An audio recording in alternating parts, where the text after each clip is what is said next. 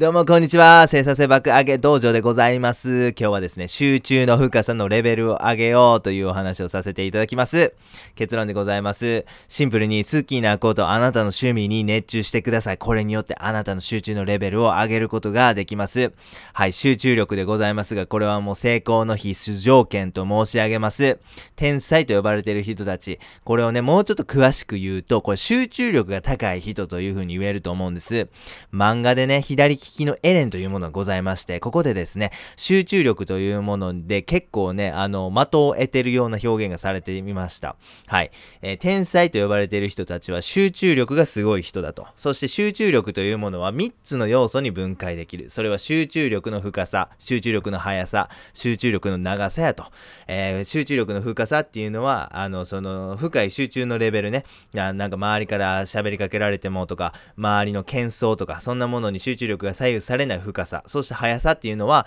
その普段の状態から集中力を発揮するまでの速さってことですね。そして長さっていうのは、その集中力の持続、継続時間ということでございます。この3つの集中力の要素というものがですね、えー、レベルの高い人というのは集中力が高い人というふうに言える。そして集中力の高い人っていうのが天才と呼ばれているんだと。まあそういうふうな論理の展開がこう紹介されててですね、あ、なるほどと、これは確かに的を得てるなというふうに思って、僕は結構この考え方が好きなんです。はい、この集中力というものを、この、えー、左利きのエレンで紹介されていたような考え方をもとにですね、今日ちょっと集中力の深さという部分を高める方法というのをちょっと考えてみたんで、えー、ぜひぜひ聞いていってくださいね。はい。えー、集中力とは何かと申しますと、もう言い換えるのはこうカメラのズームっていう風に言えると思うんです。これをね、わかりやすい具体的な例えという風に感じてください。集中力を発揮する。ちょっとね、これ具体的じゃない。ちょっと抽象的な、あのー、言葉になってしまうんですけども、カメラのズームって考えると結構ね、イメージしやすいんじゃないですか？例えば、あなたがサッカーの試合を見に行ったとしますね。日本代表の試合です。あなた、仮に香川真司のファンだったとしますね。で、残念ながらなんですけども、これね、国立競技場で見た日本代表の試合、これね、ピッチから席が遠かったんですよね。残念です。でも、香川真司のファンのあなたは、香川の写真が撮りたいと。思っていました。そうすると、あなたはどうしますか？きっとズームすると思うんですよね。はい。で、この、えー、対象に向かって、こう、寄っていく、ズームしていく状態。これがですね、この集中力を発揮している状態に近いなというふうなことなんです。はい。寄っていく行為、これイコール集中でございます。つまり、集中っていうのはどれくらい寄れるかってことなんですよね。で、寄れたら寄れた分だけ集中できているという状態なんです。どれくらい寄れるかということは、どれくらい集中できているかということでございます。はい。これぜひですね、集中している状態の身体的感覚として覚えておくと非常に効果的だというふうに思うんです。集中とはカメラのレンズを絞っている状態なんです。あなたがもし何かこう仕事に集中しないといけない、集中している状態というのはどういうことかというと、その対象に向かってズームしているような状態なんです。レンズを絞っている状態なんです。例えばあなたが企画書を書かないといけないという状態、そして、えー、企画書を書いているという行為に集中しているというのはもっと具体的にどういうふうなことで言い換えることができるかというとあなたは、えー、その被写体として企画書を書くというものにフォーカスしてそしてそれにえー、レンズを絞ってですね、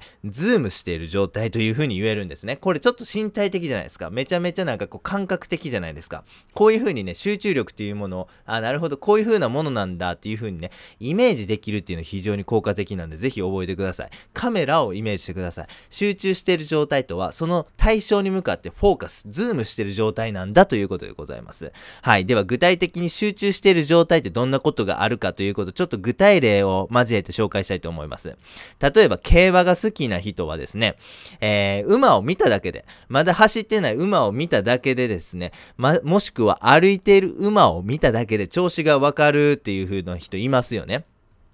あ、こいつなんか今日ちょっと張りがないから調子悪いぞと、こいつにかけたら負けてまうな、みたいなことがあるわけじゃないですか。これどういうことかと申しますと、この人は馬にピントがあって、そしてズームしてる状態なんですよね。だから僕みたいなもう全然凡人が気づかへん、えー、めっちゃ同じように見えますけど、みたいな。あ、こっちの馬の方がなんかいいんじゃないですか？いや違うねんと、こっちの馬は全然今日調子悪いぞ、みたいなね。その違いがわかるっていうのは、その馬にピントがあってズームができているからでございますよね。はい。で、サッカーの例えもちょっとさせてくださいね。あじゃあ、ウォーミングアップの香川真司を見ましたと。あれみたいな。今日なんかトラップ安定してないな。ボールが浮いてるぞ。あれ今日香川調子悪いな。みたいなね、ことが言えるというふうに思うんですね。これは香川真司にピントがあってズームしてる状態だというふうに思うんです。普段から香川真司のウォーミングアップを見て、普段から香川真司のスキルを知ってて、普段から香川真司の実際の試合でのプレーを見てるからこそ、あれみたいな、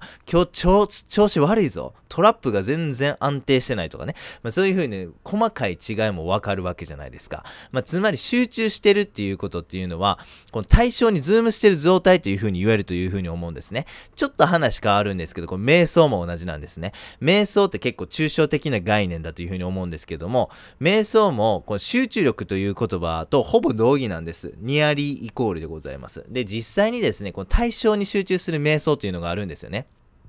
こうマトロヨシカみたいにこうどんどんどんどん対象を小さくしていくっていう瞑想をするんです。これはどういうことかというと、疑似的にもう集中力を自然と高めるような瞑想なんですね。はい。ということで、まさにもう瞑想も、えー、仕事も趣味も全部集中なんですね。えー、成功の鍵は。はい。ということで、えー、集中をですね、高める方法というものをちょっとご紹介したいなというふうに思います。それはですね、もうめちゃめちゃシンプルなんですけども、好きなことに熱中するということでごございます。なぜそんなことで集中のレベルが高めることができるのか。はい。仕事でも趣味でも集中力を発揮するということにおいては同じだというふうに思うんですよね。はい。えー、仕事でも集中力を発揮します。趣味でも集中力を発揮します。対象が違うだけなんです。どっちにおいても集中力を発揮するということは同じですよね。はい。でも僕たちは趣味の方が集中力を発揮しやすいというふうに思うんですよね。先ほどの競馬の人やったら、馬はもう全然飽きずにずっと眺められると。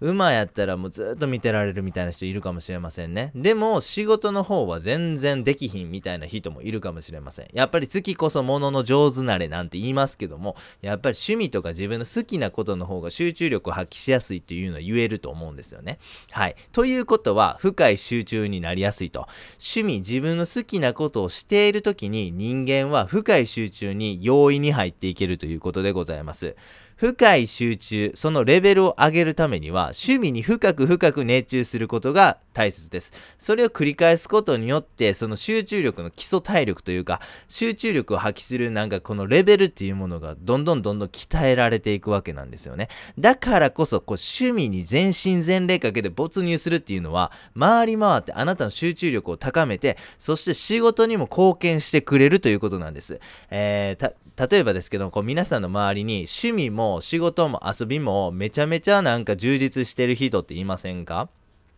なんで僕は仕事ばっかしてんのに彼の方が遊んでる彼の方が仕事でも結果残してるんだみたいなねことを思ったことある人がいるかもしれませんが、それはですね、その、えー、遊びにも集中してる、遊びにも仕事にも全身全霊かけてる人の集中力のレベルが高いからということが言えるというふうに思うんです。そして彼のその高い集中力のレベルは趣味に全身全霊かけて時間と労力をこう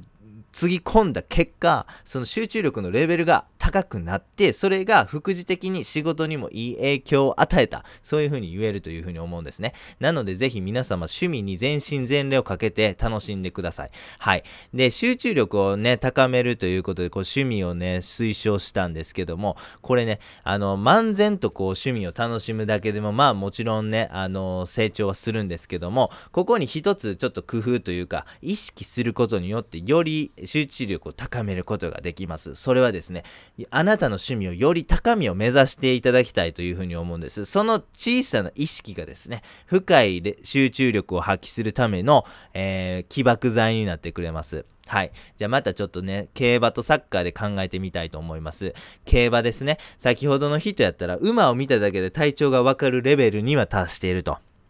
で、ここで高みを目指すっていう発想を持つとですね、次は馬を見ただけでもレース展開がわかるぐらいのレベルを目指していただきたいと思います。そうすると、もっともっと詳細に馬を見ないといけないというふうに思うんですよね。肌ツヤだけで見たら、まあ全然レース展開はわからへん。もっと詳細に馬のどこを見るかわかりませんけども、馬をもっともっと見ていったら、あ、これ後半で伸びるなとかね、なんかそういうことがわかるような、えー、っと、情報が手に入るかもしれませんね。これはよりズームしてる状態というふうに言えると思うんです。つまり集中力のレベルが上がっているんです。だから、えー、高みを目指すという発想を持ってください。サッカーの例えであれば、香川の試合前の食事がですね、例えば、うどん食ったのね、今日香川。あ、なら調子いいぞ、みたいなことですよね。試合前のウォーミングアップでトラップ浮いてる。これは全然もう分かってますよ。でも、香川のその、試合試合前の行動とか試合前の食事みたいな部分っていうのは、これデータ取らないといけないというふうに思うんですよね。そうすると、それってどういう状態かと申しますと、よりズームしてる状態だというふうに思うんですね。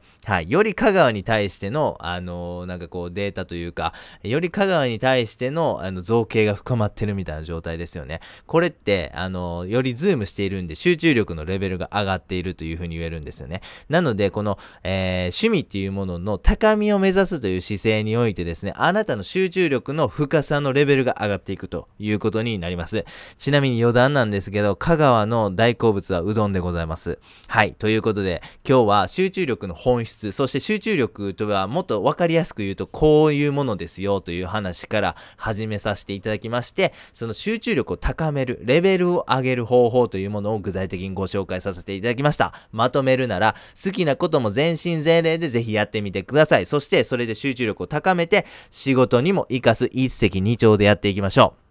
う。趣味で鍛えた集中力を仕事に活かす。これがですね、今日お伝えしたかったことでございます。では最後にやってみようのコーナーです。はい、集中力っていうのはカメラのズームみたいな感じなんですよね。対象に対してフォーカスして、どんどん寄っていく、ズームしていくということでございます。集中のレベルを高める方法は、好きなことに熱中する。そしてより高みを目指す姿勢があることによって、あなたの集中力も自然と高まっていきます。はい。もしあなたがですね、仕事、普段される時に集中できない時ってやっぱあると思うんですよね。体調が悪かったり、ちょっと寝不足やったりとか、えー、家族といざこざがあったみたいなことでね、いろんな要因で僕たちは集中力を発揮できない時があるんですけども、この